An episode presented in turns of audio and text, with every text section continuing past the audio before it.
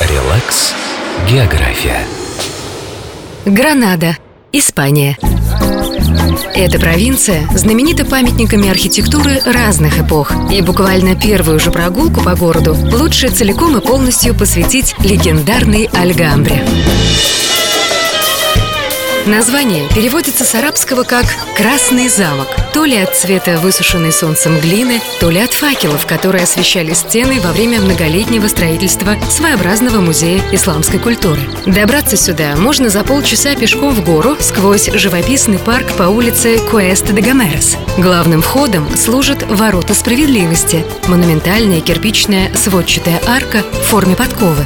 Далее идут винные ворота, площадь де лос Альхебес и уже за ней сам дворцовый комплекс. Здесь фонтаны сменяют пруды и бассейны. Арабским инженерам пришлось отрегулировать потоки воды, бегущие с вершин Сьерра-Невада.